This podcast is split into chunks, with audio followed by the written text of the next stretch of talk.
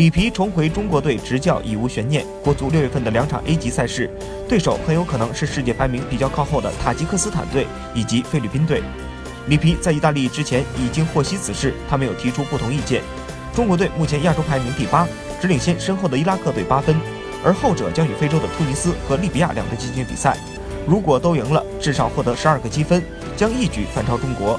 因此，虽然正在联系中的塔菲两队实力较弱，但国足首先要确保能够吃掉对手。也许是了解国足急于获取积分的心理，其中一支队伍竟然索要价格不菲的出场费，这样的球队都敢来个狮子大开口，国足的尴尬也就可想而知了。